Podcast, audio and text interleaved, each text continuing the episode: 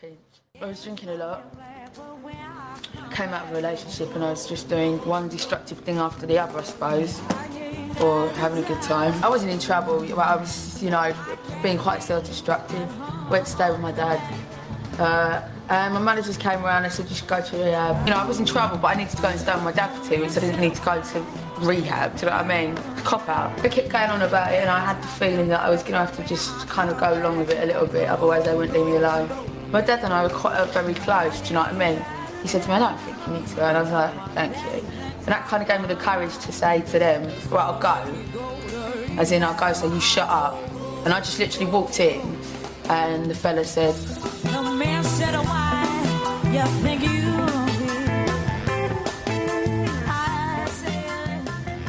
Salve, salve galera, tá começando mais um No Ar com Elas. Hoje um No Ar com Elas especial. Especial por acho que três motivos. Um, a gente tem Rafa Storm aqui. Olha só, que maravilha. Oi. Voltei. É, Você foi pra onde, Rafa, que você tá voltando agora? Me conta. Ai, gente, eu entrei no limbo da pandemia. Meu Deus. Mas estou aqui ainda. Estou- estou- estamos aqui, vivas ainda. Graças a Deus. O outro motivo especial é porque a gente tem o William Floyd do Fermata. Olha só, seja bem-vindo. Ah, vocês são umas lindas, mas volta pro motivo especial um que ele é mais especial do que eu. Ah, para com Não, isso. Absurdo. Absurdo. Não isso? seja humilde. Não, não com Cara, essa. não, eu, eu estou muito honrado de estar aqui, de verdade, cara. Ouvinte desde o episódio 1, amigo mesmo e, cara, feliz demais pelo fim do hiato e de poder estar aqui ainda. Nossa, tô, tô nas estrelas. Ah, que bonitinho. Olha só. O William Floyd, ele é do Fermata Podcast e também do Ultra Combo Podcast, gente. Se vocês não conhecem, vão conhecer. E o terceiro motivo especial é que a gente vai falar sobre Amy Winehouse, essa super cantora que infelizmente nos deixou aos 27 anos, jovem, tinha saúde? Acho que não, no final da, da carreira dela, enfim. Isso aí é um outro assunto. Então hoje a gente vai falar sobre a carreira dela, sobre a vida pessoal e outros motivos que levaram ela a ser uma revolução no cenário musical. Vem com a gente. I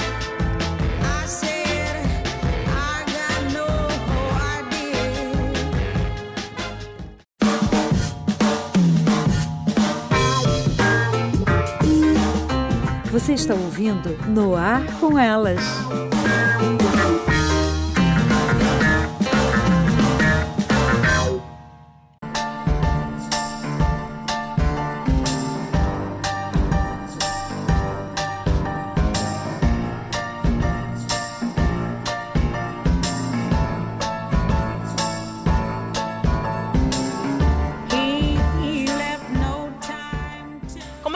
Anteriormente, nós vamos falar sobre a cantora, compositora e multi-instrumentista britânica Amy Jade Winehouse, ou mais conhecida como Amy Winehouse, que ela nos deixou aos 27 anos após uma grande quantidade de ingestão de bebidas alcoólicas. Esse episódio ele faz parte da nossa sessão Mulheres Fantásticas, e hoje, por conta do aniversário de Amy Winehouse, que seria nesse mês, de setembro, então a gente vai fazer uma grande homenagem a ela, viu, gente? É, é interessante que, assim, ela acabou entrando pro clube dos 27, né? Que é um termo que se refere àquela crença da, da idade das pessoas que. Os artistas que falecem aos 27 anos. Assim como foi com Janis Joplin, Kurt Cobain, Jimi Hendrix, Jim Morrison e por aí vai. Eu acho que, assim como eu, a maioria das pessoas conheceu a Amy Winehouse pelo, pelo sucesso Rehab, né? Que é aquela música que ela fala que as pessoas tentam levar ela para reabilitação, mas ela diz não, não, não. E desde lá, será que isso foi um sinal, gente? Eu acho que eu conheci também com esse álbum, que é o, o Back to Black, né? Eu acho que eu conheci ele através dele. E eu tenho uma curiosidade, porque eu não sabia que ela era branca. né? Ela tem voz de eu não negra, sabia né? que ela era branca. Eu, Eu também escu- achei que fosse. Exatamente. Eu tava escutando e aí eu vi, né? Eu disse, caramba, que voz. E me encantei e comecei a escutar tudo e nunca parei, gente. Eu não sabia quem era. E aí, um, um belo dia, eu vou assistir uns vídeos e aí descubro que ela é branca. Aí eu fiz, tá, peraí, eu cheguei atrasada aqui, tá? Alguma coisa tá acontecendo que eu me perdi. E aí eu fui buscar ler alguma coisa, entender alguma coisa dela. Mas vou ser bem sincera, apesar de ser uma, uma voz muito marcante, que eu gostava muito de ouvir, não era aquele tipo de personalidade que eu fico indo atrás, sabe? Que eu ficava lendo as notícias sobre ela e que eu ficava totalmente antenada no que estava acontecendo. Talvez porque era um rosto novo, né, Rafa? Tipo, Exato. não tinha muita informação sobre ela. Exato, mas ela já tinha tido um álbum antes, né? Eu, pra, quando eu vim parar mesmo para entender um pouco, para buscar, para escutar mais sobre ela, ela já estava perto de morrer. Uhum. Então eu peguei bem bem atrasada. Hoje eu escuto muito mais ela do que eu escutava antes, né, dela falecer. Então foi uma pena. Não, não aproveitei muito. Eu- na verdade, eu acho que ninguém aproveitou muito a Amy Winehouse, nem ela aproveitou muito a fama que tinha, né, e nem toda a capacidade. Ela praticamente não aproveitou, Exato. né? Ela só pegou a parte ruim da fama, Exato. né? Exatamente. Toda a capacidade dela, acho que foi pouquíssimo explorada. Ela teve pouquíssimo tempo para para executar tudo que ela poderia que ela, que ela poderia fazer muito mais, né? A gente tem relatos de pessoas que gravaram com ela, diz que ela era um, um fenômeno. Então é muito triste. Mais uma vez, a gente perdeu uma pessoa tão nova e é bem, bem isso.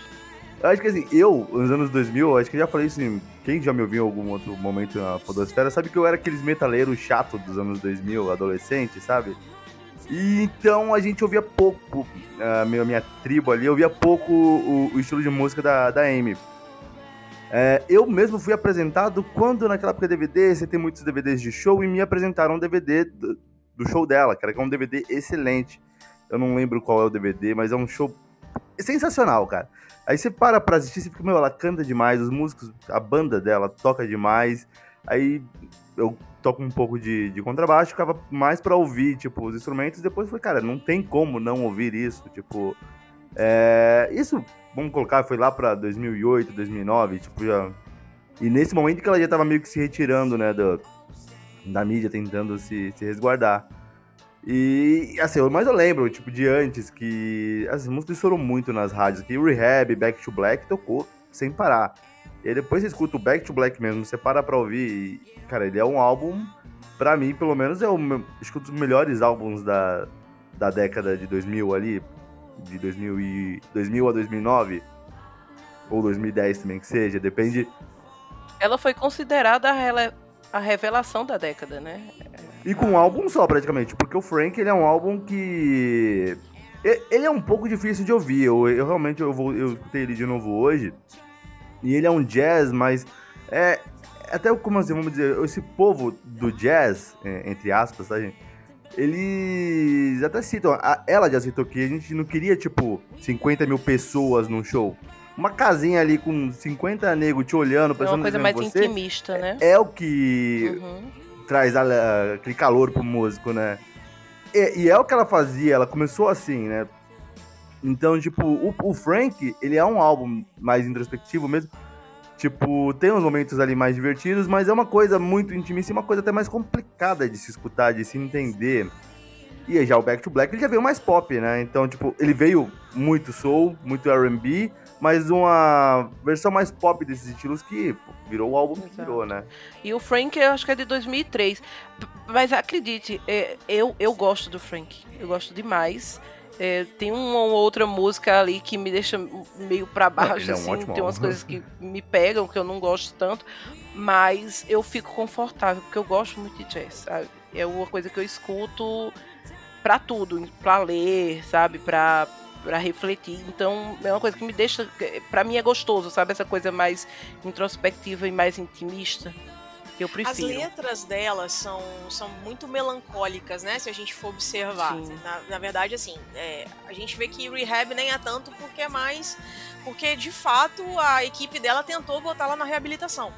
Então ela só Exato. dá uma resposta pra eles. Mas se você for observar as outras músicas dela, todas elas têm um pouco de melancolia. Até Valerie, se você for observar, tem um pouco de melancolia. E aí, tipo, dá pra observar que é um pouco da vida dela, que ela transmite pras músicas. Então, assim, a Black to Black, por exemplo, é uma música assim, sabe? A letra dela é, todas elas são melancólicas e depressivas. Tipo, por mais que tenha um jeitinho mais dançante e tudo mais, a gente vê que por meio das músicas ela tenta mostrar o quão insatisfeita ela tá com a vida.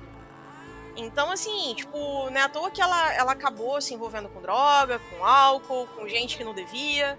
Enfim, a vida dela foi ultra conturbada, Não, né? até. é, eu acho que assim, esse que é o maior, acho que. O músico ele tem que ser muito forte pra fazer algo assim. É, porque, igual, Uhum. muitas coisas, como você, como você mesmo disse, ela narra a vida dela nas músicas. Tipo, praticamente são músicas ela contando uma história que aconteceu com ela. O Strong Than Ever, Sim. que foi a primeira música dela que estourou, ela contando de um relacionamento com um jornalista que era sete anos mais velho que ela, mas o cara era imaturo. Ela falava, você deveria ser mais forte do que eu, mas não. Então, tipo, ela pega situações da vida dela e faz uma poesia daquilo e faz uma música. O, o mais complicado, ao meu ver, é que, igual, tipo, no Back to Black tem músicas que são muito tristes, vamos colocar assim. É, e, Uhum. e como é que você sai hum, cantando pro mundo, tipo, a sua situação triste, né? É, na, na própria Black to Black, ela narra o, o fato do ex-marido Blake, é, na época ainda era namorado, eles se separaram porque ele preferiu ficar com a outra. E ela narra isso na música. Depois ela volta com o cara eles se casam. Mas, tipo, é um momento que foi muito difícil pra ela e ela vive fazendo isso. Tem muita gente que faz, né? Vamos colocar até a própria Gwen Stefani fez isso no No Doubt, a Dido fez isso também. Mas deve ser muito difícil. Até o Eric Clapton fez música pro filho que caiu do. Como é que você eh, leva a sua, a sua carreira contando. Ah, te lembrando de fatos tristes, Tragédias, né? É né? uma coisa que, tipo, não só ela, mas muitos músicos que fazem isso. O tenso é que fazem isso de uma forma magistral. Esquece, a pior sacanagem, né? Com, deles com eles mesmos, É pra mim, né? Eu não teria essa, essa paz de espírito. E é por isso que eu não sou um músico famoso. Mas eu, eu acho assim, que o que, o que tem de diferença é na maioria das vezes, né, a gente tem artistas que colocam a sua vida na música, ou poetas que colocam sua vida na poesia e tudo mais. A- acho que a diferença é que algumas pessoas elas estão é um passo à frente. Então elas narram coisas que aconteceram na própria vida, mas é como se es- essas pessoas elas conseguiram, sabe, avançar. A gente tem a Adele, por exemplo, que ela muitas das músicas dela são é, histórias da vida dela, né? Dos relacionamentos dela e da idade dela. Inclusive, os álbuns não só é, tem o nome da idade dela. É, então, ela conta muito da vida dela. Mas o que parece é que ela é um passo à frente. Então, assim, isso foi uma coisa que aconteceu comigo, sei lá, anos atrás, e eu tô narrando aqui, mas eu, eu sobrevivi a isso. Eu passei. No caso da Amy, não. O que parece é que ela estava narrando o que estava acontecendo com ela naquele momento. Não era uma coisa que ela passou, que ela, ela conseguiu se erguer. E aí, imagina o que é uma pessoa já com a quantidade de problemas que ela tinha desde a adolescência. Que a gente, ela já tinha problemas familiares, ela passou por um monte de coisas traumáticas, aí ela vai é, crescendo, ela finalmente consegue ter sucesso, mas todo show ela é obrigada a cantar a desgraça que ela vive. Todo show ela é obrigada a estar passando por situações que ela não tem a mínima condição psicológica de lidar. Então, assim, esse cara que traiu ela, que voltou pra namorada, depois casou com ela, depois ela se separou dele porque traiu ela de novo, tava na vida dela ainda. Sim, quando o álbum sabe? saiu, e ela vai estava um com ele. ainda. show e Ela fez a música e quando o álbum saiu. Exato. E aí ela canta. Esse mesmo cara foi quem introduziu ela no mundo das drogas. Então ela entra num palco pra cantar drogada, tá bêbada, cantando sobre tudo que tá de errado na vida dela naquele momento. E aí é Isso- uma pessoa que tá perturbada. Tinha tudo pra dar Sabe errado uma que- hora, né? Exato. E Até assim, agora é- tá legal, né? Exato. E caramba, e o pior que no caso da Amy, era uma, não era um que fosse uma tragédia anunciada. Não era uma coisa que você tava esperando acontecer, sabe? Era uma coisa que estava acontecendo. Não tinha nada de, de um, um anúncio. Você tá assistindo aquilo e as pessoas assistiram aquilo de uma forma passiva e acolhendo como se aquilo ali fizesse tudo parte do show. E isso é o que me assusta no caso da, da Amy Winehouse. No caso da Whitney Houston, não, não aconteceu tanto, porque a Whitney ainda teve um, um- um tempo longo de carreira, digamos assim, é, até que ela começasse a decair muito e que isso viesse para o palco. Né? Então depois teve o hiato da carreira dela, teve a volta, ela já estava bastante prejudicada por causa de droga, por causa de bebida, mas você teve um, um- um grande tempo com ela de uma forma lúcida. sabe? Dela limpa. No caso da Amy, não. E é isso que me assusta. O, o, álbum dela que estourou, ela já era doente, ela já estava doente. E ela claramente estava doente em todos os shows. E aí eu me pergunto, quando eu, eu vejo um show dela, por exemplo, como foi o último show que ela fez no Brasil, o que, que as pessoas esperavam de obter daquele show? Uma pessoa que foi tirada de dentro de uma clínica de reabilitação, o marido do ex-marido dela ainda estava, sabe, na reabilitação, ela não estava limpa. Ela chegar no show drogada, bêbada, e as pessoas esperavam que ela fizesse o quê ali? Que ela cantasse? Que ela realmente fosse cantar rehab, batendo palmo e feliz? Sabe? Gente, eu não entendo. Eu, eu, eu, sinceramente, eu não consigo compreender o que, é que as pessoas esperavam daí. Isso me dói, porque era. Tem um, uma. Um das pessoas que gravou um dueto com ela, que depois eu vou procurar o nome. O Tony Bennett? Que ele disse que cravar. Que, é, que não, não foi ele. Inclusive na Rolling Stones, na, tem uma, uma reportagem da Rolling Stones que ele fala exatamente isso que gravar com a Amy e escutar ela cantando era como se ela tivesse levando uma facada no coração. De tanto que ela sentia o que ela cantava. E que a, os improvisos que ela fazia, fazia tudo ficar pior, mais dolorido. Sabe? E que você escutar ela cantando e cantar com ela, gravar com ela, era sentir um nível grande de emoção que você ficava desconcertado. Porque ela internalizava tudo aquilo, sabe? Porque a vida dela era o que ela estava passando essa música com o Bennett que você falou, que já é um. que foi lançada pós-mortem, se eu não me engano, é uma música que me toca demais, sabe? Porque eu vejo ela sorrindo. Que não é uma coisa fácil de você ver aí no Honey House fazendo. Ela... E ela tava cantando com um ídolo da vida dela, Exato. né? Então... Ela tá serena, sabe? Ela olha para ele com. Você vê no rosto dela é, admiração, sabe? Felicidade, como se aquilo ali fosse um, um, um prêmio que ela tava ganhando. E nos outros é, legal eu não vejo. que até se olhar, se olhar esse tem um documentário da Amy, né? Que ela tá que mostra essa gravação dela e ela se cobra muito, tipo, ela erra, ela fala não, eu tô, eu tô estragando tudo, tô eu tô estragando com o seu tempo, você tá perdendo tempo e tal. Ele, calma, não, relaxa. Tipo, Exato. Ela, ela, se, ela se cobrava, isso em 2011, cara. Tipo, ela, vamos dizer, tava quase. É, no ano que ela faleceu, né? Ela já tava bem debilitada. E, e, ela se cobrando ainda, tipo, bastante a musicalidade dela e tudo mais. Ela tava tentando, né? Mas cara, pensa numa pessoa que ela foi tão cercada de pessoas que fizeram mal para ela. Uhum. Tipo, na vida inteira. Ela cresceu com um pai que traía a mãe. Tipo, no caso dela, e traía do modo explícito, não era algo velado. Tipo, tanto de falar que a, a amante do pai era a mãe do trabalho, a mulher do meu pai do trabalho que aí eh, depois vi, veio a se tornar, né, a, a mulher do, do pai dela. Mas, tipo, elas cresceram vendo isso. Depois do divórcio do pai dela, ela ficou muito mal. É, acho que é aí que ela. Ah, cara, é complicado. Porque eu também sou filho de pai separado e eu sei como que é. A gente tenta chamar atenção de algumas formas. E daí foi onde ela fez tatuagem, ela pôs piercing, ela tentou. Ela começou a usar maconha. Então, tipo, ela tentou, tipo. É encontrar formas de, de, de lidar com a situação, né? E assim, tipo, hoje a gente tem um monte de coisa que a gente pode ver ou fazer, tratamentos e tudo mais, né? E é uma coisa mais difundida, mas anos 90, né, gente? Na... Então. Tem uma, tem uma parte, né, que ela, a mãe dela conta que descobriu que ela tinha bulimia. E a mãe dela disse: Não, eu achei que tava tudo ok, coisa de adolescente. E a bulimia dela era provocada por ansiedade e depressão. Exato, exato. Sabe? Ela, então, ela já vinha demonstrando isso muito cedo. Ela tinha problemas com vícios, dos vícios mais simples até o que, o, levou, o que a levou à morte. Então, assim, foi uma série de negligências, inicialmente dos pais, logo depois da produção dela, dos empresários, o marido, sabe? Ela passou por uma série de negligências assim que não teria como terminar diferente. Essa questão, é. essa questão do show, por exemplo, que ela de 2011, gente, ela tá numa clínica de reabilitação. Ela não terminou o tratamento dela. E ela não queria ir, além exato, disso, né? Exato.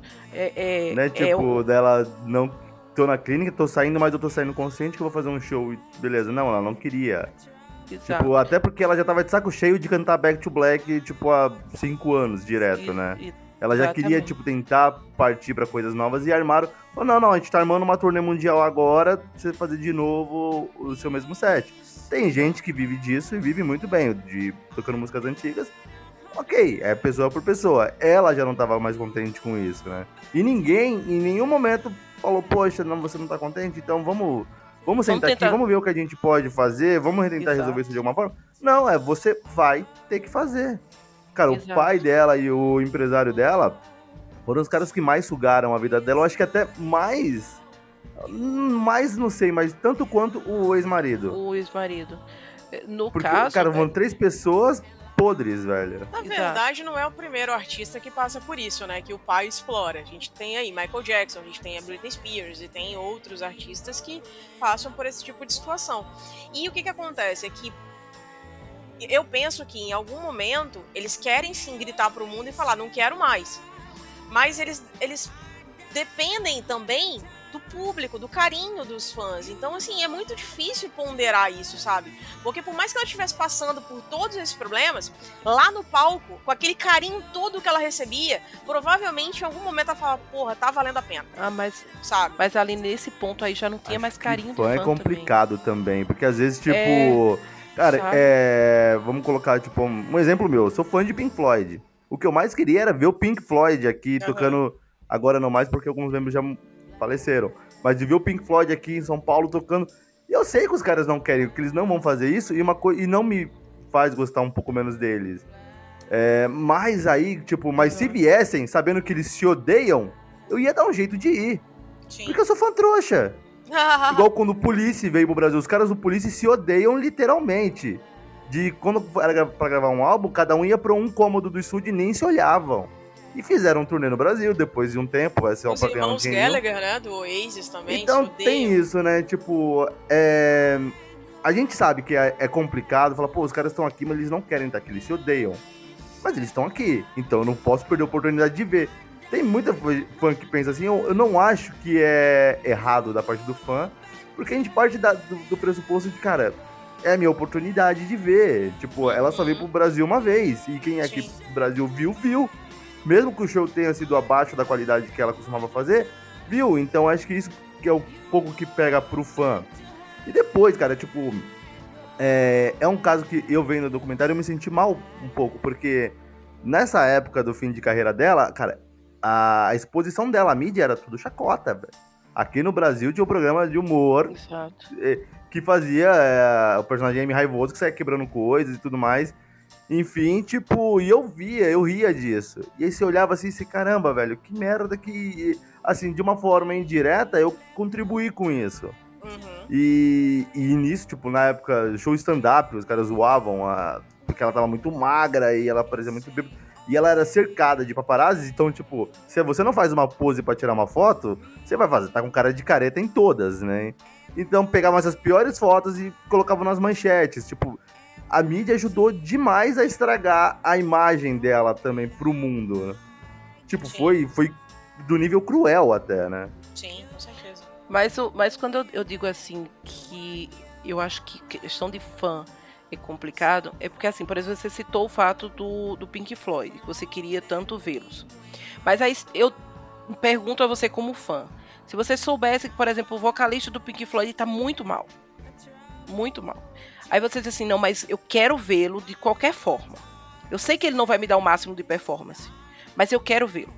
Porque pode ser minha última oportunidade. Aí você vai pro show. Na primeira parada que ele dá pra respirar, tu, tu vaiaria? Então, é Jogaria questão. coisas no palco. Aí é que tá, Pronto, né? mas aí os shows de Amy Winehouse eram assim. Então, Isso é é, isso que eu me pergunto. O que tipo de fã é esse? Que tipo de gostar, sabe, de, de achar que é uma ótima artista é esse? Porque o show que ela fez no Brasil já foi um pouco problemático, porque tiveram as vaias. Mas o último show que ela fez, que foi o que ela realmente disse assim, eu não posso, na verdade ela não, o empresário dela viu que não dava, né, que eu acho que foi na Sérvia. Esse da Sérvia, ela subiu no palco e ela meio que já Exato. falou, não vou cantar. Ela, Ela não tava ficou 30 maquiada, não tava minutos. com penteado. Exato, ela tava 30 minutos no palco. Ela ficou 30 minutos no palco. E ela não conseguia ficar em pé. Gente, é, é, o- é o show, eu assim, eu assisti e eu chorei assistindo aquilo. Porque é de dar muita dó. Ela tá sem conseguir ficar em pé. E ela não fala coisa com coisa. E aí, sabe o que, é que as pessoas fazem? Aplaudem quando ela bota a mão no nariz. Que era um gesto que ela fazia pra limpar o pó que ela cheirava. Ou quando ela começa a se coçar inteira, porque ela tá em tanta abstinência que o corpo dela pinica. E as pessoas batem palma e depois começam a vaiar. Né? Exato. E aí começam a vaiar tanto ela que ela sai do palco. E tem um, um dos back vocals dela que fica o tempo inteiro mandando ela se segurar. Fica aí. Não sei o que, sabe? No show do Brasil, no último que ela fez no Brasil, foi é pouco antes desse da Sérvia, ela tá tomando um líquido e toda vez que ela se abaixa pra pegar o copo de bebida, todo mundo bate palma. Então, que tipo de fã é esse que espera ver a, a desgraça, sabe? Nessas mesmas, nessas mesmas é, matérias que eu tava lendo na Rolling Stones, eles que a- a- a- o público da Amy era isso que eles esperavam. Eles já compravam um ingresso para ir para um show da Amy esperando que ela fizesse, que ela passasse vergonha em palco, porque o, o- a carreira dela deixou de ser uma mulher que cantava muito bem para uma mulher que estava se acabando na frente das câmeras, sabe? Um a ponto show, da Amy né? Exato. Ela, ela pediu restrição. Os paparazzi não podiam chegar perto dela. Porque ela não tinha mais domínio sobre o próprio corpo, sobre o que ela fazia. Sabe? E, e eu não sei. Errada que ela não nível... tava, né? Exato, mas eu não sei em que nível. Mas isso, além, não, não partiu nem dela. Parte da assessoria dela. Porque Sim. a carreira dela não era mais a música que Amy ia lançar. Era qual é a próxima chacota? Qual é a próxima vez que ela vai sair pelada andando? Sabe? Aqui ela fez topless no, no meio de Santa Teresa. Sabe? Ela foi para um, pra um hotel que era muito restrito. O hotel só ficou conhecido depois que a Amy esteve lá, sabe? E quando as pessoas desse hotel falam como foi a passagem dela por lá, basicamente ela só fazia se drogar e passar vexame bêbado. Complicado. né? E isso passava em todos os jornais daqui e as pessoas estavam indo pro show dela sabendo que ela tava assim. Então eu vou comprar um show pra ir assistir Amy Winehouse sabendo que ela vai chegar completamente bêbada. Pra p- poder avacalhar assim que, que a oportunidade aparecer, né? Exatamente. O pânico na TV, ele ia pra frente do negócio pra ficar fazendo chacota da cara dela. Mas o pânico também não é um veículo que a gente pode levar a sério, né? Eu sei, meu, eu sei, mas o fã, o fã dela fazia aquilo, Não, sabe? entendo. Mas na época era. Na, Era na época, Aline, era um né, programa que digamos assim, tipo, que tinha uma audiência Exato. grande. Não, não, não é questão de respeito, é questão de que era visto. muito Eu assistia. não- não- Então, tipo, Sim, ele sim. tinha uma Respeitado audiência. no sentido assim, tinha audiência. E aí, assim, aqui no Brasil, Sim. de fato, a, a, a imagem que se vendia dela era dela drogada e tudo mais. Ela quebrada. E o problema, acho que até o maior, imagina a situação que nós estamos nós três gravando esse podcast, esse podcast estoura, e no dia seguinte a gente não consegue sair de casa porque tem 30 fotógrafos te seguindo pra onde que você paga aquela flash Exato. maldita na sua cara. E foi o que aconteceu com ela. Sim. Quando o rehab estourou, ela perdeu toda a liberdade, cara. Tipo, tem uma entrevista com segurança dela que fala, cara, tipo, uma das vantagens dela falou, cara, se eu não soubesse cantar, eu poderia sair na rua andando de boa. E, e ela não podia mais. E, tipo, cara, e não tem situação no mundo, em hipótese nenhuma, que você vá preparar uma pessoa, falar, olha, você começou a cantar aqui, você vai lançar um disco e amanhã vai ter, tipo, milhares de fotógrafos. Não tem como te preparar pra esse nível de exposição, pra esse nível de, cara, de perder a sua, a sua liberdade. Você não pode ir no mercado. E aí, tipo, foi o que aconteceu com ela. Ela já era uma pessoa que já, tra... já trouxe milhares de problemas da, da vida passada dela. E nisso, o sucesso que a gente, tipo, ah, é o que ela almejou e tudo mais. Em vez de ser uma possível solução, não, cara. Tipo, ele exponenciou todos os problemas dela. Agora você tem esse monte de problema? Aí a vida falando, agora eu vou te dar mais esses aqui, ó. E- mas sem tirar os do É, e passado, tá? mundo, e, E, e todo tipo, mundo cara, assistindo, foi- né? Porque imagina aí, você é traída. Eu sou traída, eu tenho o meu tempo de luto, sabe? De, de, de, de digerir o que, o que aconteceu comigo. Não, o jeito dela de digerir era as pessoas achincalhando ela. Sabe? Ah, Ó, tu traiu, você é idiota. Sabe? Ela, começou, ela casou com esse cara, ela tatuou o nome dele no peito. Sabe? Não era, ela era de extremos. O, o relacionamento dela anterior também foi muito obsessivo. E aí, quando ela entra num relacionamento com esse cara, que ela muitas vezes diz que ele me salvou, ele me resgatou. Gente, que tipo de resgate é esse? Em que nível essa menina tava? De achar que um cara que dopa ela com todos os tipos de droga salvou ela de alguma coisa. Sabe? E, e ele é um outro sem noção. Porque uma das falas dele, já no final, depois que ela faleceu, foi dizer assim: Não fui eu que matei Amy Winehouse. Porque ela não tinha nenhuma droga no corpo, era só álcool.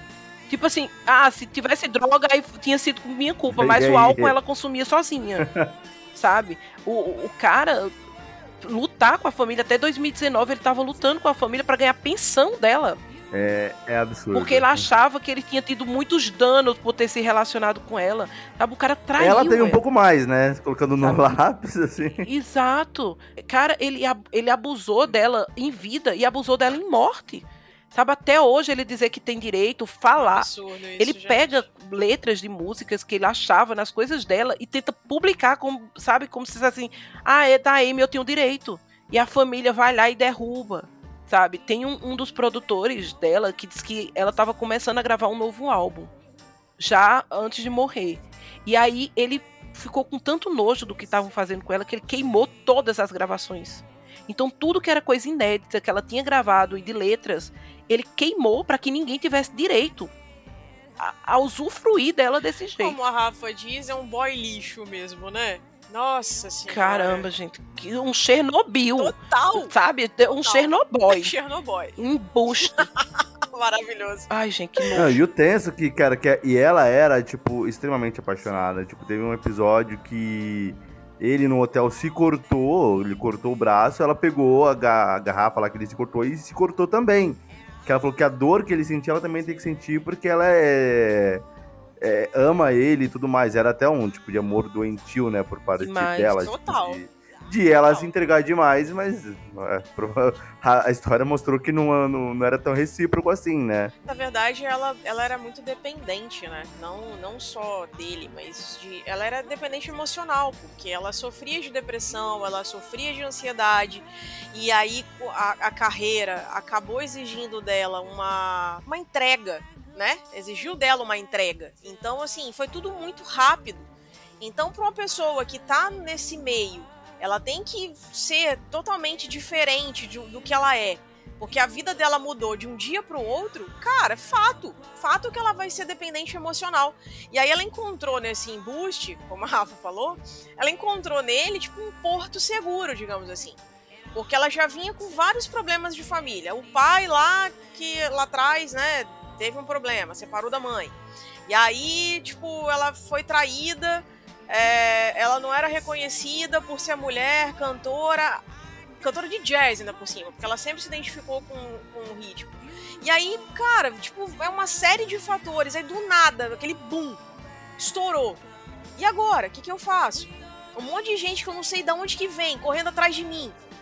E a minha vida sendo exposta o tempo inteiro. Em algum momento ela ia se prender em alguma coisa. Infelizmente ela se prendeu a ele.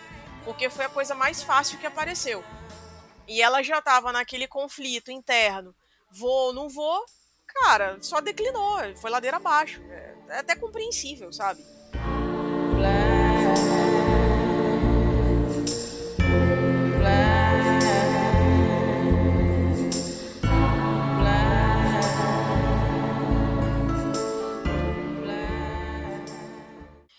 Mas independente de tudo isso, a Amy, ela era uma menina muito simples. Era uma menina bonita, sabe?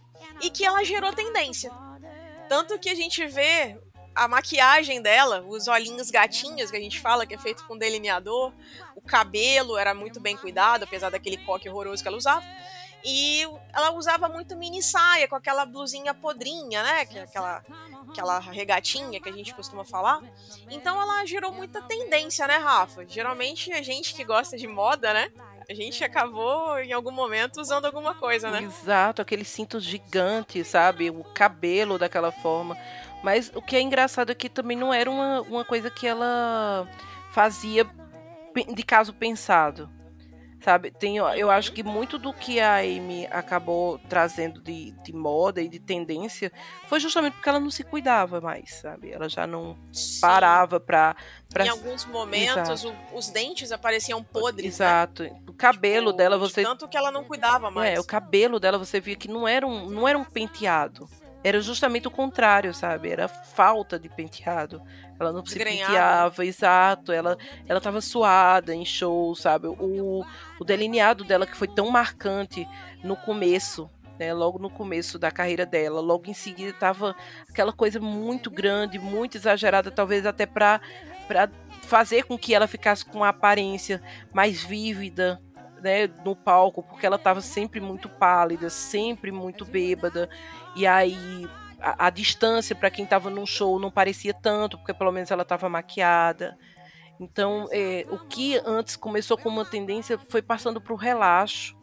E aí depois acabou virando mais um dos motivos de chacota para ela, porque ela era uma mulher muito muito sexy Uhum. no modo de se vestir, né? Os, os, as- os vestidos delas eram muito curtos, todas as blusas eram muito apertadas. Quando ela usava, ela usava shorts muito curtos para tocar. o sutiã sempre à mostra, né? Sempre à mostra, exato.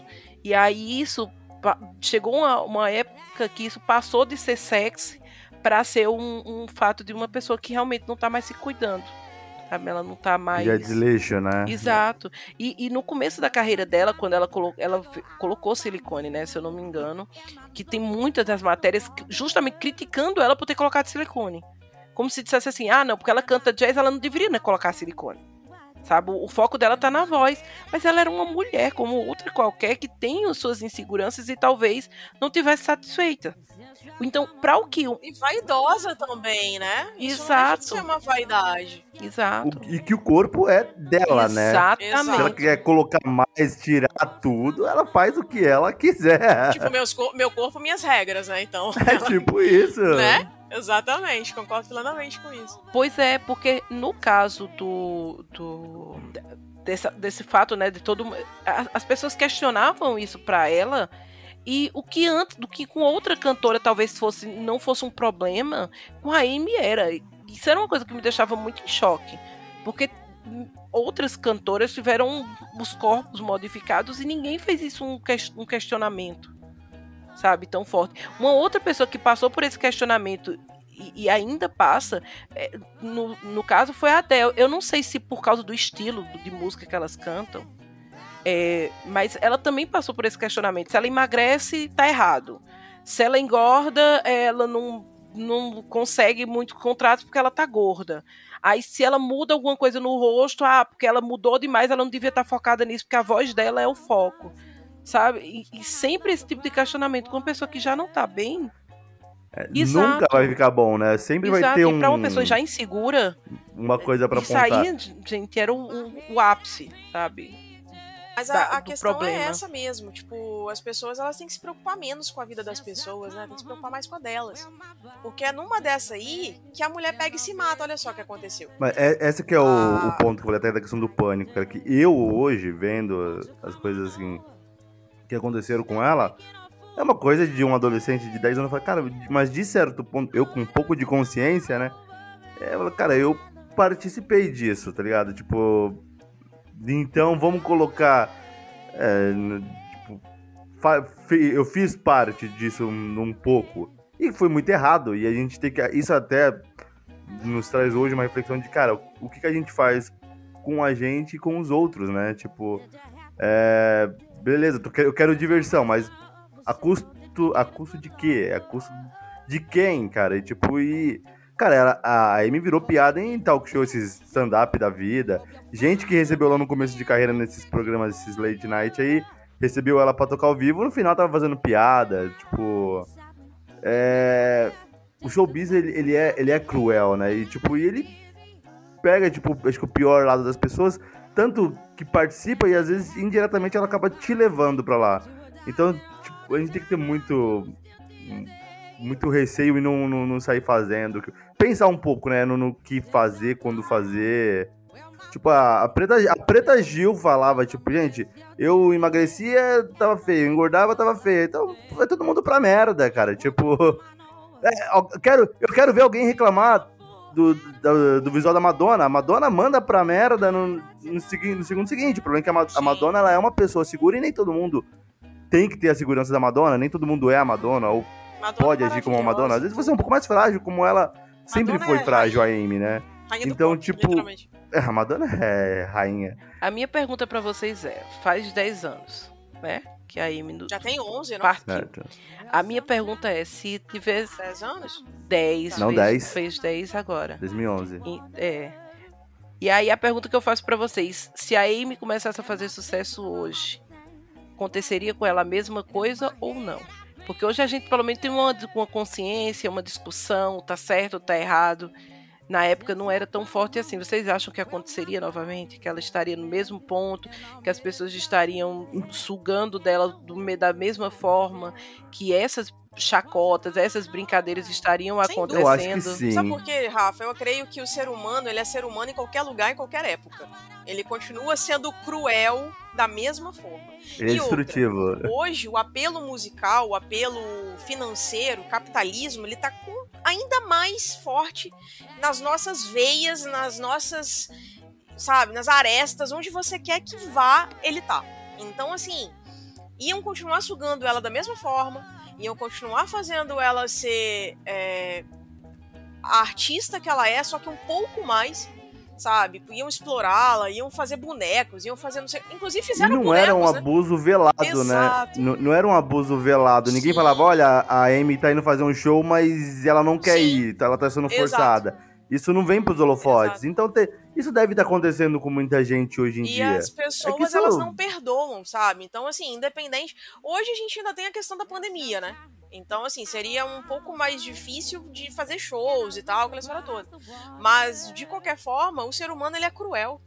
Ele continu- ele E do jeito que as redes sociais são, desculpa só te Sim, interromper sim, ali rapidinho. Do jeito que as redes ainda. sociais são, cara, com o Instagram Sim. é, do jeito que Facebook, Twitter é, é capaz dela não, não, tivesse durado, não tivesse 10 anos de carreira, 10 não, ela teve 8 anos de carreira, ela não ia chegar a 4, porque Ela é frágil como ela é, e cruel como o mundo é, tipo, e, e ninguém é, tipo, beleza, a gente sabe que tem uma pessoa frágil emocionalmente, mas dificilmente vai, vai ter uma galera, pô, claro que tem uma galera que fala, pô, não, vamos lá, força, é, vamos tentar de alguma forma. Tem, isso ainda tem gente boa no mundo. Mas a grande massa, cara, é, é cruel e quando não, é cruel a ponto de fazer até quem não é cruel agir com crueldade, Com sem saber. Isso é uma verdade. Infelizmente, a, a maioria das pessoas não quer ajudar.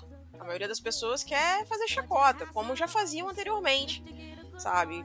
Vocês mesmos relataram é, alguns minutos algumas situações que ela passou, vergonhas e tudo mais, e as pessoas, ao invés de ajudá-la, hoje a política da- da- das mídias sociais é, é complicada, né? A pessoa pode estar se estrepando, mas não, peraí, deixa eu filmar aqui rapidinho, daqui a pouco eu te ajudo sabe? Então, assim, é, infelizmente, as mídias sociais elas não vieram pra ajudar, elas vieram só pra prejudicar. Era pra ser o contrário, né? Enfim. Mas de qualquer forma, eu acredito que, que a Amy ela, ela fez o que ela podia, sabe? Ela em vários momentos ela tentou dar o grito dela de socorro. Muitas pessoas não viram, não entenderam, infelizmente, assim como outros artistas também fizeram e teve o fim que teve. Então, infelizmente, a gente fica só com as Ah, lembranças. e, cara, ótimas lembranças. Apesar da mistura eclética de gêneros musicais, né? Incluindo soul, jazz, R&B e às vezes o ska. A, Amy, ela sempre se identificou muito com jazz, né? Que foi onde ela começou a se apresentar. Vocês observam isso em álbuns dela, assim? Tipo, em quais álbuns vocês observam? Cara, assim, não, tipo, se for pegar o jazz raiz, cara, se pegar o Frank, ele é, ele é um álbum de jazz, cara, quase que contemporâneo ele mesmo, com muita, cara, influência das coisas antigas, porque, assim, por mais podre que a família dela tenha tratado o pai dela, principalmente, eles tinham um bom gosto e ela cresceu ouvindo essas coisas, né? Então, ela, cara, o primeiro é um álbum muito jazz. E o segundo, cara, o Back to Black, eu já acho ele um álbum essencial, cara, que eu acho que deveriam é, existir mais Back to Blacks como seu conceito. Não que, tipo, deveria ter outros álbuns de jazz. Mas, cara, é pegar um estilo que não tá tão difundido, cara. Tipo, soul, o R&B... é, é, são estilos de nicho. São muito bons, mas, cara, não tem...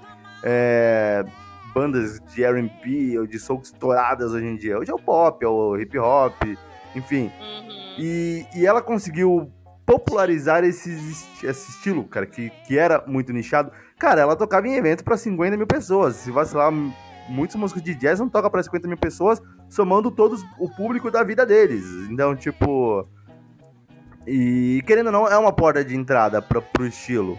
Eu tenho certeza que alguém ouviu Amy Winehouse e falou, cara, eu vou buscar outras pessoas, outros artistas do mesmo estilo e, e vou me ingressar nesse mundo de soul, de R&B, de jazz, de ska. Então, assim, a- ela plantou uma semente, cara, vital. Só que aí depois, tipo, acho que todo o decorrer da, da vida dela, é, fizeram que as pessoas, tipo, ah, o boom acabou, né? Tipo, a novidade deixou de ser novi tão novidade. Ela não pôde trazer novidades além das novidades dela, né? Tipo, o Frank é um álbum, o Back to Black é outro, com certeza um terceiro álbum seria uma outra coisa, é, até porque as experiências da vida dela. Inclusive, quando ela foi gravar o Back to Black, ela não queria tanto gravar o Back to Black, porque ela disse, o Frank, eu passei muitas histórias da minha vida no Frank. E do Frank pra cá, a única coisa que eu fiz foi promover o Frank. E ninguém, eu não vou conseguir escrever uma música porque eu estou promovendo o álbum anterior. Então, tipo, não faria muito sentido. Então, assim, foi um certo trabalho ela começar a gravar o Back to Black. E ela tava com esse mesmo bloqueio pra gravar o próximo álbum. Mas, cara, tipo. Ia ser. possivelmente, cara. Ela, ela era muito eclética, ela trazia muita coisa. É, cara, a, a música que você citou, Valerie, ela pegou tão pra ela que hoje, se você falar a música Valerie, é da Amy Winehouse. Não é. É um cover de uma banda inglesa Sim. lá, que, tipo, era pouco conhecida. E ela, tipo, e não era de jazz, era de rockzinho, assim, pop rock. E ela Era o Ska. é, ela trouxe pra, pra ela. Hoje é a música dela, então, enfim, né? Ela ia Sim. conseguir. Tanto que quando a gente vai pedir a música, né? Tipo, ah, E se toca tocar a música né, original, você vai falar, pô, não, não é essa não, cara, Né? tá errado. É, não, não, não é dela, não. Não, mas só pra complementar a pergunta da- que a Aline fez, né? Seria muito Aham. bom, tipo, como teve a Amy que popularizou um estilo antigo que foi o jazz, pô, pegar vir uma outra Amy hum, dentro de um mundo paralelo e popularizar seu blues, rock, o até o rock and roll raiz, que é uma coisa que já não tem. Ou, cara, estilo até lambada, se vacilar, estilos que, que, que saíram já de moda, que da moda assim, né? O mercado ele é, ele é cruel ele, e mata alguns estilos, mas alguém que trouxesse isso de volta com uma nova roupagem, como a Amy fez com o jazz, cara. Ia ser É. completamente excelente. Eu concordo muito com isso com o Will, que o Will disse. Inclusive na parte que vou chamar de Floyd, para não confundir com a- os Por Wills. favor. Mas É, Ex- porque senão a gente vai achar que é Exato. do Will é, que o Floyd disse que é Aham. justamente essa questão dela ter popularizado. De que muita gente não sabia o que era jazz e depois que escutou a Amy foi atrás. Porque eu não sei se isso foi uma impressão minha. É, também na, na, nos anos 90, 2000, tava muito ligada só em metal. É, a, minha, a, a minha impressão é que assim, quando você falava jazz antes da Amy, era uma coisa muito nichado, sabe? Ah, é aquela coisa que você vai pra escutar, sabe, num barzinho, sabe? Super, principalmente aqui no Brasil. Eu acho que nunca pegou tanto. É uma coisa que você vai escutar lá naquele barzinho, sabe? Que vai ser um negro tocando ou cantando, sabe? Que vai ser aquela coisa com um público muito reduzido e que você vai estar só degustando aquela bebida. Não é uma coisa pop, não é uma coisa que você vai ver num, num E às vezes show. você vai nem pra ouvir música, você vai, tipo, pra, pra comer, beber e ter a música Exato. de fundo ali, né? Isso, aquilo vai ser a música ambiente, que as pessoas não pensam muito, ou dizem assim, ah não, porque jazz é aquela coisa de super improviso, que cada vez que vai tocar é uma coisa diferente. E aí quando a gente vê a Amy ou outros é, nomes que acabaram deixando isso mais pop, ou seja, mais pra, pra cultura assim, é, a gente vê que ela conseguiu levar isso pra pau. Ela conseguiu fazer shows para 30 mil pessoas e, e chamar a atenção. Ela conseguiu receber Grammy, sabe? Ela bateu um recorde no número de Grammys que ela, ela recebeu. E depois a Adele veio e quebrou o recorde dela. Então foi uma Tinha nem graça mais, né? Subir no palco. que, se eu, se eu não me engano, tá, Aline? Posso estar confundindo. Se, se eu tiver, vocês me avisam. Ela não pôde receber. Ela não pôde Uma ir pra... premiações- Exato. Ela estava numa clínica de reabilitação, né? Que foi a primeira história que saiu. Mas a outra é que Uhum. ela tinha tantas infrações dentro dos Estados Unidos que o visto dela foi negado. Então ela não pôde receber os prêmios dela porque ela estava com problemas com a E justiça. o pior é que um dos prêmios ia ser dado, é, foi dado, né, pelo Tony Bennett, cara, que é o ídolo dela, né? Está. E assim, e a gravadora ainda fizeram. Nossa, assim, é, isso tem no documentário, cara. Eu me arrepiei na hora. Porque o que aconteceu? Tipo, ah, ela não pôde ir, então a gravadora falou: ó, se você assinar um contrato dizendo que você está limpa, a gente pode fazer alguma coisa pra, vo- pra gente no, no teatro aqui, assistir o Grammy e tal, e você faz uma apresentaçãozinha pra, pra família ali, quem você quiser. E ela tava assistindo, tipo, na hora que o Tony Bennett falar que ela é vencedora, ela fica, tipo, estarrecida, ela fica parada ali, ó. Todo mundo começa a comemorar lado dela, ela fica, tipo, em choque. E, Cara. e aí, cara, é, é tão complicado que ela, depois disso, entra lá no documentário, que ela chama uma amiga dela, tipo, de infância e fala, cara, sem droga, às vezes isso não faz sentido. Tipo, é tão triste sem droga, sabe? Tipo, ela tava num estado tão tenso, cara, que um momento glorioso da vida dela, tipo, ela não consegue Ela não se sabia sentir usufruir. tão feliz. Ela, tipo, ela sentiu, ela comemorou ali com a galera, mas ela fala, cara, não, não tá, não, não é um, prazer completo, sabe? Tipo, Ela, é, ela é a questão, cara, que a vida do viciado é... Sim, não, e, cara, tipo, o viciado ele só pensa no próximo Isso. tiro que ele vai dar, né? Exato, mas eu acho que ela não. A vida dela É, não exatamente. tinha sentido sem a droga, porque ela não conseguia ter animação. Ela não conseguia ter, chegar no estágio, no estado de êxtase, ou seja, a, a vida dela não, não tinha sentido sem aquilo. É tanto que tem uma, tem uma hora que ela diz assim que nunca imaginou que cantar fosse alguma coisa importante. Que ela começou a cantar, que ela sabia, ela disse, eu não sabia que ter uma boa voz e cantar era importante. Eu ia chegar onde eu cheguei por causa disso. Porque ela não se valorizava em nada, sabe? Então, eu, para mim, uma, pessoa que chega no ponto de- da vida e dizer assim, eu não consigo ter felicidade fora da droga, não é só a droga. Ela já tinha um problema antes. Ou seja, quando ela não se drogava, ela conseguia ser feliz. Pra ela querer se limpar e voltar para um estágio antes que ela disse assim, não, quando eu tava limpa, eu conseguia aproveitar a vida. Ela não teve isso. Então ela não tinha nenhum ponto de dizer assim, por que, que eu vou ficar limpa se eh, nunca foi bom? Então, com droga ou sem não é droga. legal, né? Exato. Ela até, ela até tentou, ela até tentou ir para um retiro no, no Caribe, ficou lá uns meses e tudo mais, né? Exato. Só que aí, tipo, é, você cura um vício Exato. dando outro, Mas né? Porque nessa, época- nessa época ela começou a beber demais, né? Ela já bebia muito. Aí ela começou a exponenciar o nível alcoólico dela porque ela não tinha as outras drogas. Exato. Então, tipo, era absurdo. E tem uma, uma cena disso que era absurdo. Pode, Quão filha da vontade. puta. Eu posso falar filha da puta aqui? Desculpa pelo quê, gente? Ah, então tá bom, Fica desculpa. eu vou evitar pra próxima. Não, vou evitar pela próxima. Não, mas enfim, o, o filho da puta do pai dela, ela tá lá no retiro, se limpando tudo mais. O cara me leva uma equipe de filmagem pra ali ver como ela tá, pra fazer ela aparecer e tal. Exato. Tipo, o nível de crueldade, até do pai. Ela, por que, que você trouxe essa galera? O que, que você tá querendo? É. Tipo, você quer dinheiro? Eu te dou, agora, mas vai embora. E não, só veio que te ver e tudo mais. Pra fazer ela aparecer, mas, tipo, que é, é- era negócio, né, pra ele. Não, não- nem parecia que era filha dele. No, do- no show que, ele- que ela fez na Sérvia, né, que foi o último, é, ela tava com toda uma turnê na Europa. Que essa turnê só aconteceu é, por causa do show no Brasil. Ela veio pro Brasil fazer uma série de shows aqui. O show que ela fez deu algum resultado, porque teve uma hora que ela cantou um cover. E esse cover ficou tão bom e animou tanto o público que quiseram estender. E aí ela resolveu fazer o mesmo show na Europa. Quando ela foi para a Sérvia, que aconteceu o absurdo que aconteceu, o empresário dela disse: "Olha, você fica, faz esse show e depois daqui a gente não, a gente deixa você parar para você se limpar". Não, cara. Ela já tinha feito show no Brasil, ela já não estava conseguindo ficar em pé. Sabe? Aí falou, não, você faz mais esse show, aí a gente deixa você parar pra você se limpar. Isso não existe.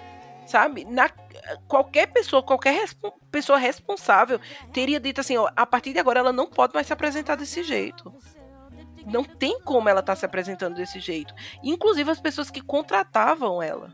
Eu não, eu não entendo o que, que eles esperavam. Eu vou abrir um show da Amy Winehouse, sabendo que na noite anterior ela fez um show em outro país e ela desmaiou bêbada no palco. Então vamos, o que, é que a gente vai fazer? Não, vamos abrir aqui também, porque de qualquer jeito vai dar dinheiro. Não, e, Ai, e era muito disso, né? E e a questão, a galera pagava muito pra ver ela, o pior dela, né? Isso que era complicado. Exato. Então, você sabia que a Amy, a Amy Winehouse começou como rapper? Sim, é- Uma dupla com uma amiga.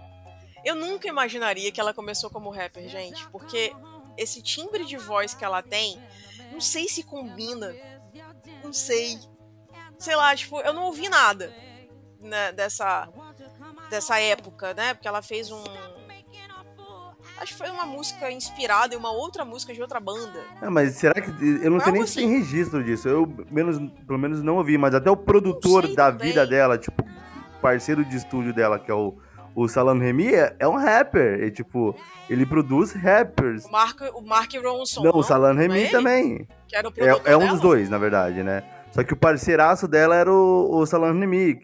Que tem, Ah, tipo, um tempo no- na vida dela que ela ficava ligando pro cara. Meu, vamos fazer uma batalha de rap de novo, eu preciso falar com você. Na hora que ela queria se reaproximar dos amigos, né? E, tipo, algumas pessoas de verdade que Hum. participaram da vida dela, né? Que ela ficava, tipo, não, Entendi. pô, eu tenho saudade das nossas batalhas de rap e tudo mais. E tá vindo muita coisa na minha cabeça. Eu tenho muita coisa pra, pra gravar, pra falar e tudo mais. Seria legal a gente se encontrar. E, e ele é um do- dos produtores, né? Tipo, que, que ajudou muito ela, principalmente no Back to Black. Ele ajudou, deu muito pitaco. Ela diz que ele foi é, tão vital quanto ela pra gravação, isso, né? né? Você ouviu alguma coisa, Rafa? Não, meu bem, não consegui registros também. Eu, eu li, né? Eu tava procurando um pouco sobre a, sobre a história dela. E aí eu vi que ela tinha feito essa dupla. E eu vou te ser sincera. ah, Não me. Também não fui muito a fundo pra pesquisar, sabe? É como você mesmo Ah, disse, você disse, ah, eu acho que o timbre dela não combina, sabe? A voz dela não combina. Aham. Eu- no, no meu caso, eu só não, não me interessei mesmo. Eu, eu acho ela tão completa, sabe? Aí eu disse, não, gente, eu não vou procurar Né? rap com ela. Deixa ela nesse, nesse canto aqui na minha memória que já tá tão bom. Eu quero manter ela assim. Exatamente, eu fico imaginando ela uma pessoa super simpática, sabe? Que atendia todo mundo, conversava com todo mundo, sabe? Aquela- Aquela pessoa assim que você sempre quer ter do lado, sabe? Tipo, eu imaginava ela assim. Parecia ser uma pessoa legal. Sim, até se pegar os vídeos dela do, da época do Frank, mesmo até antes de fazer sucesso, é, ela era uma pessoa animada, né? Uma pessoa, tipo, Aham, pra espontânea. cima, né? Pra cima, né? E na época, vamos dizer assim, ela tava. que Ela começou a usar as drogas mais pesadas depois do casamento. Até aí ela usava alguma coisa, mas ainda tava, tipo, num nível. ah, Vamos dizer, não- é aceitável. Crianças, não façam isso. que- Mas, tipo, de uma pessoa, de um usuário normal, que, que, que Aham. tem ali. Mas não, não é que algo, algo que atrapalhava tanto ela quanto Entendi. as outras drogas extremamente pesadas vieram arruinar. Mas é, é, é uma pessoa E ela tinha animada, né? doenças também, né? Sim, Ela tinha doenças, se eu não me engano, ela tinha eczema pulmonar e ela tinha problemas cardíacos. Coitada. Ela isso ela foi adquirindo e a- a- acho que foi mais pro fim da, da vida dela, né? Que até a, a médica dela falava, olha, se você, você quer viver ou você quer fumar. E ela falava, eu quero viver. E aí, tipo, e, e a mesma coisa pro álcool. Eu falava, não, tipo, você quer viver ou você quer beber. E tanto que o, o, ela tava um tempo limpa, né? Isso que, na verdade, isso virou também piada na época, né? Tipo, tão triste fazer piada com a morte das pessoas, mas é, ela ela morreu porque o corpo dela entrou em choque pela quantidade de álcool Exato. repentina. Tipo, ela tava limpa há um tempo e bebeu demais um dia e o corpo dela entrou em choque. Overdose, né? É, tipo, Exato. E disse que o que ela bebeu foi tão pouco, foi tão pouco que assim não é impensável que mataria. Mas como ela já estava limpa, ela já estava em, a- em em abstinência, ela estava tentando se limpar, o mínimo que ela consumisse ali ia dar, sabe, o, o problema que deu. Ai, gente, triste. Na opinião de vocês, Uhum. qual foi o maior responsável da queda da Amy Winehouse? caramba, ai, é, é que é um conjunto. Ai, gente. Não, é um conjunto. Eu, Eu- tô entre o pai e o Não, marido. eu- Porque os dois. Eu acho que em quantidade. É- Não, não, eu acho que em quantidade o Eu pai. não vou culpar o marido. o cara passou a vida inteira fazendo merda na vida dela. O marido fez, teve pouco tempo, mas fez uma merda também tão grande quanto. Exato. E eu acho que assim, cara, se for pegar pelo lado dele ter passado né? drogas pra ela, vamos colocar assim, eu acho que aí tem um pouco da fragilidade dela de saber que ele é drogado, mas ele é o amor da vida dela e, e meio que experimentar por estar com ele, pela companhia, né? Eu acho que assim, ele também era um doente na época, é, vamos colocar assim. Às vezes tem doente que é filha da puta, mas ele era um doente tanto quanto ela. Exato. A diferença é que ele é um cara que conseguiu se limpar e, e tá saudável até hoje, né? Exato. Levaram, o cara, levaram a pessoa errada, né? E o pai dela, é, o pai dela conseguiu sugar tudo Sim. dela o máximo Exato. possível. Teve um amigo empresário dela, ex-empresário, que na época do Frank, ele acabou saindo, né? Quando ela trocou de gravadora. E o pai dela e o, o, um promotor de eventos lá dela, tipo, que assumiu a carreira dela. E eles foram cruéis demais. Tipo, não, vai ter show, tem que fazer. E fizeram tudo que a gente falou com ela, né? Exigiram demais, ela tem que compor. Você, não, você vai tem que compor. Cara, você não faz isso com um artista. Tipo, ah, você vai fazer uma Stereo to Heaven agora, aqui na minha frente. Não é assim que funciona. Tem um processo criativo, né? Inclusive, a, a música Rehab foi produzida, né? Desculpa, ela foi composta em seis horas Não, e até pra você ver que. Justamente porque ela precisava correr E, pra e é gravar. pra você, ter, pra você ver como que a- tem uma parte do pai dela nessa música que ela fala: ah, se meu pai disse que eu tô bem, eu não preciso ir. Porque o pai dela viu ela surtando lá com, com- com os amigos, Sim. tipo, no meio do nada, lá, tipo, chutando o carro do amigo e tudo mais. E ela falou: não, você vai pra, pra rehab, cara. Você vai pra um. Vai se internar. E o pai dela falou: ah, eu acho que ela tá bem. Ah, se meu pai disse que eu tô bem, eu não preciso ir. E não foi. Então, tipo, ao nível de influência que o cara tive. É, até o produtor fala, cara, talvez se ela fosse pra, pra rehab naquela época, talvez a gente não ia ter Back to Black, a gente não ia ter eh, Love is a Losing Game, a gente não ia ter isso, mas a gente ia ter, ia ter a Amy. Então aí, tipo, olha o, o peso da- das escolhas de uma pessoa num- numa situação específica, né? Se ela tivesse tratado no início, Verdade. ela não estaria com o cara, com o ex-marido, e estaria aí. E eu acho que, por mais que a obra dela seja eterna, eu acho que ela poderia estar aqui. Eu, eu faria essa escolha, por exemplo. No- caso do marido dela, eu concordo plenamente com o Floyd. Eu acho que ele era doente. Então, eu não posso culpar uma pessoa que já não tem consciência do que faz, porque tá sempre alterado por drogas. Ao mesmo tempo que ele se junta com a pessoa e aí leva ela. Não é como se ele tivesse limpo e aí ele passasse essa droga pra ele. Eram duas pessoas muito autodestrutivas, certo? Então, ele tem a culpa, mas eu não acho que é uma culpa consciente. No caso é, do pai dela, e aí nesse momento eu não vou culpar só o pai dela, eu vou, comprar um, vou culpar a indústria. Porque eu acho que a- o produtor dela, o empresário dela, o pai dela e o público é culpado. Porque isso não foi uma coisa escondida. Ela se destruiu na frente de todas as pessoas, todo mundo assistiu Exatamente. deu palco e bateu palma, sabe, Pra tudo que estava acontecendo. Então é muito difícil você dizer que a culpa foi só do pai dela. Mas isso não teria chegado nesse ponto se as pessoas não consumissem a Amy doente. Sabe? Se a própria indústria dissesse assim, olha, eu não vou contratar um show da- dela se ela não tiver limpa. Uhum. Ou se os, os paparazzi não dissessem, eu não vou explorar, sabe, essa pessoa nesse ponto, porque eu sei que ela tá doente, sabe? Ou, os próprios Não, públicos. e, e acho que aí, aí também os paparazzis, eu penso o seguinte, Rafa, só, os paparazzis também eu acho que eles acabam saindo como vítima também do sistema. Porque são pais de família que precisam vender foto pra tabloides, que compram essas Exato. fotos.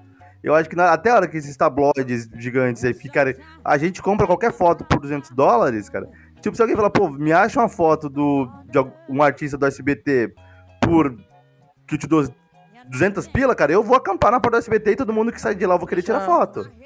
Porque eu tenho conta pra pagar, eu tenho um boleto. E, tipo, paparazzi também Mas é tem, isso. né?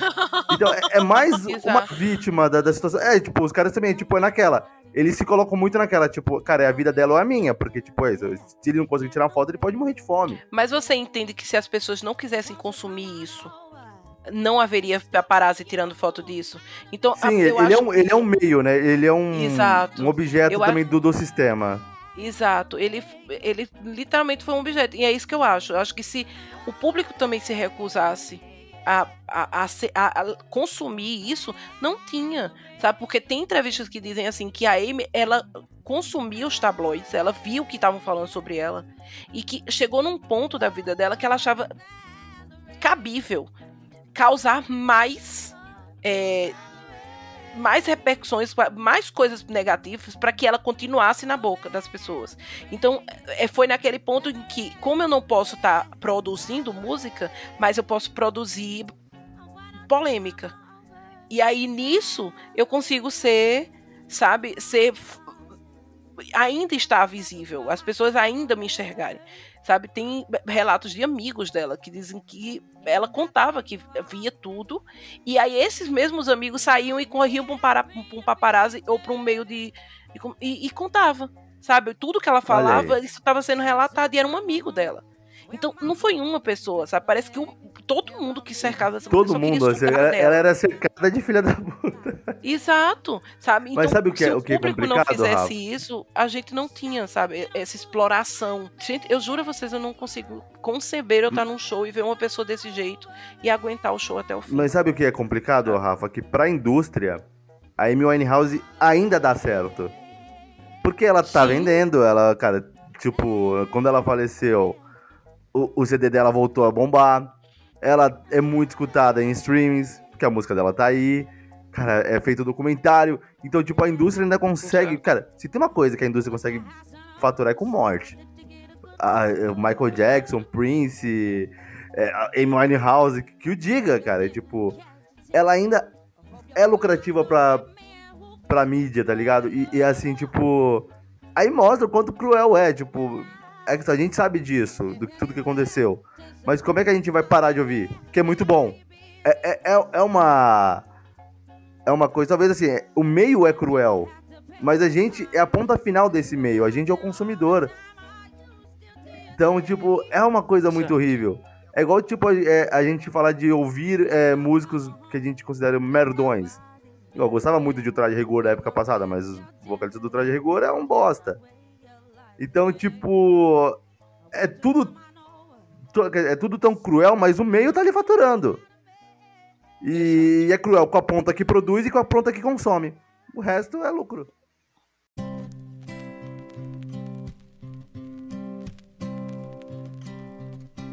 Tonight you're mine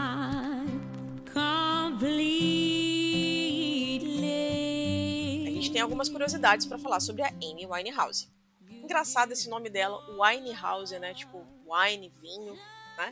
Tipo, um trocadilho aí. A casa do vinho. M Casa do Mas- Vinho. Exatamente. Enfim. Você sabia que o primeiro empresário da Amy tinha uma conexão com as Spice Girls? Essa eu não sabia. Essa até eu fui pego de surpresa. Te pegou de surpresa? pois é.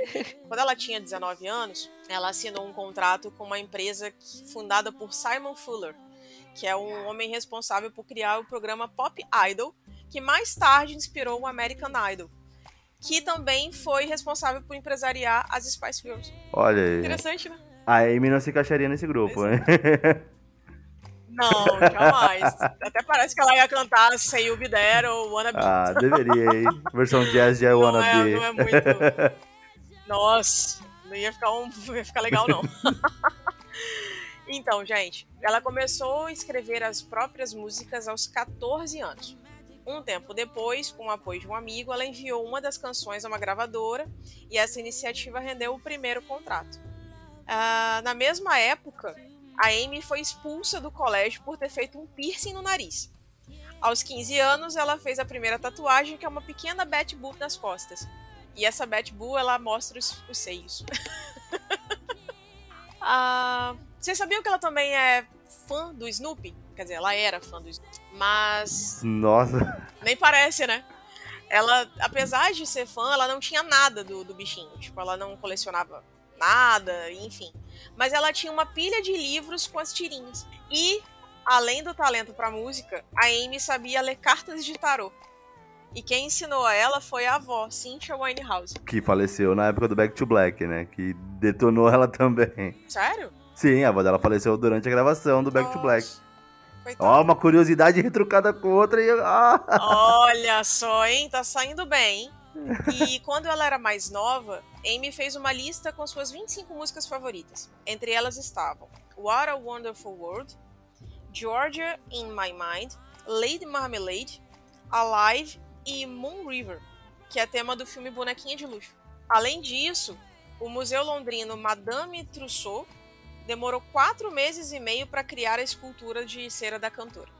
Essas são algumas das curiosidades que eu trouxe para vocês. Se alguma impactou, Impactou. Eu Ainda tô, com a- ainda tô pensando em Spice Girls como seis ali. É porque assim, é interessante porque as pessoas não se preocupavam em saber da vida dela. Se preocupavam é, em falar mal dela, em falar que ela era bêbada, que ela era drogada, que era péssima cantora, ou que, enfim, ela não era boa esposa e qualquer outra coisa. E tinha tanta coisa interessante sobre ela, tipo, eu fiquei impactada em saber que ela lia cartas de tarô. Eu quase pensei, gente, por que, ela não leu pra mim? eu adoro cartas de tarô, eu acho o máximo. Enfim.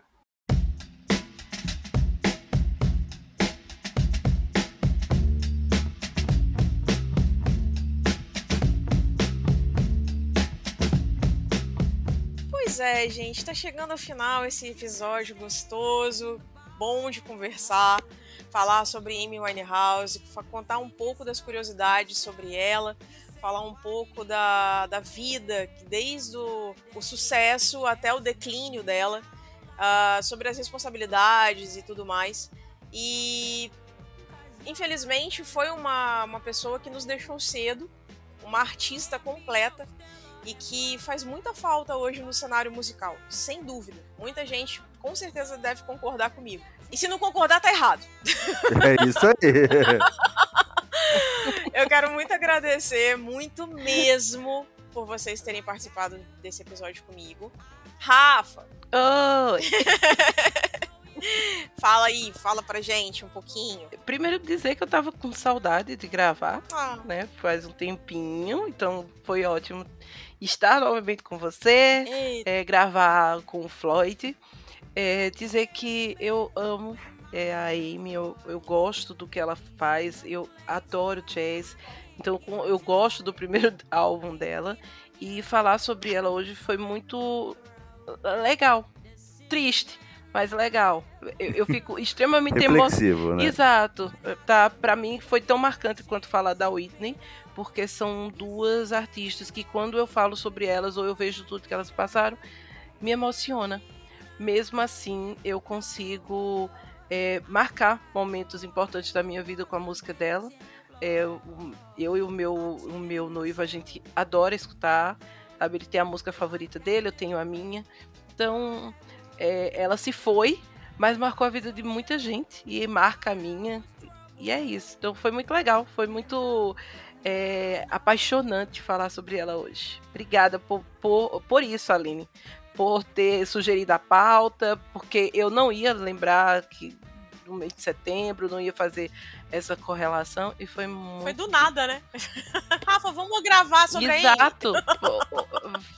Exato, vamos fazer sobre isso. E foi hoje, a gente combinou isso Exatamente. hoje e Graças deu a Deus certo deu certo. fazer tudo Exatamente. hoje.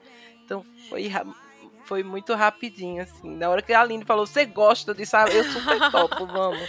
Eu penso que, de alguma forma, assim, com toda a história de vida dela, a gente vai acabar tirando uma lição, sabe? O que não fazer, ou de repente o que fazer também, sabe? Porque ela fez muita coisa boa também. É, eu só não sei cantar, então isso eu não vou tirar de lição, não. Mas de qualquer forma, com certeza a gente vai levar alguma coisa desse cast, ou até mesmo quando ouvir uma música dela, a gente vai acabar lembrando, enfim. Obrigada pela sua companhia, viu? Linda. Oh, meu bem. Nem, nem tenho o que agradecer. Tamo aqui. Eu também quero agradecer muito a presença do William Floyd, do Fermata Podcast, do Ultra Combo. Já, ó, muito obrigada por você ter aceitado esse convite, ser sentado aqui com a gente no nosso estúdio colorido, cheiroso. Lindo. Obrigada pela companhia e faz aí seu jabá. Antes de tudo, eu que tenho que agradecer o convite, gente. Estou aqui pela primeira vez, né? Já estive no Will Who, agora aqui no Noir com ela a primeira vez, estou honrado. Já disse que sou fã Debutando. de vocês, ó. Sou de fato é, grande fã do, do Noir com elas. Um programa que me engrandece muito como pessoa, tá? É, vocês pode, as pautas de vocês são muito importantes, já falei isso em off pra Aline. É, coisas que, tipo, ah, beleza, não é um, um podcast feito por duas mulheres, duas mulheres fortes e que, pô, é, é, às vezes falta um chacoalhão no homem pra ele saber, o- às vezes, o, o que não fazer ou o que ele tá fazendo de forma errada, às vezes nem sabe. Então, poxa, é honrado, muito honrado de estar aqui.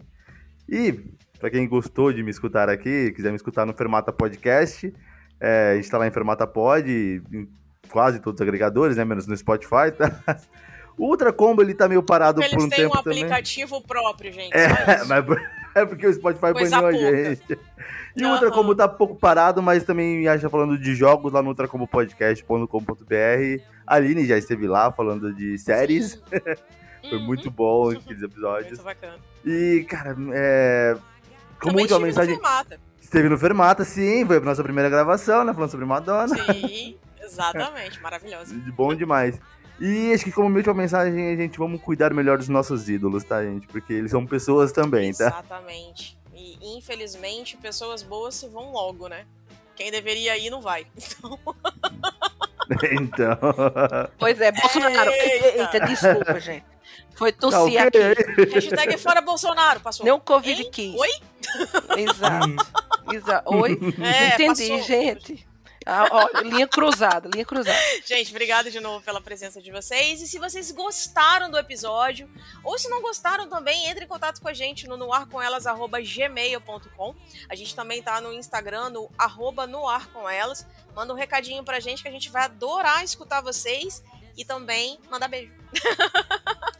Obrigada, gente. Um grande beijo pros nossos ouvintes. Tchau! Beijos. Tchau, gente. Tchau, gente. Valeu!